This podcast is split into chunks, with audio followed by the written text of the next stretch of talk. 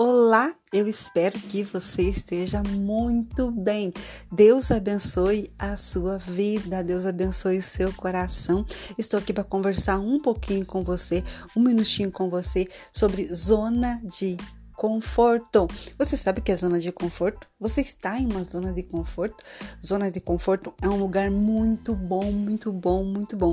Porém, ele não leva a lugar algum e também não foi um lugar que Deus, o nosso Criador, criou e deixou para que você fique, para que você more. Não. Zona de conforto é lugar das pessoas que não querem crescer, que não querem vencer. Você quer vencer? Você quer crescer? Então saia logo da zona de conforto. É muito bom falar com você.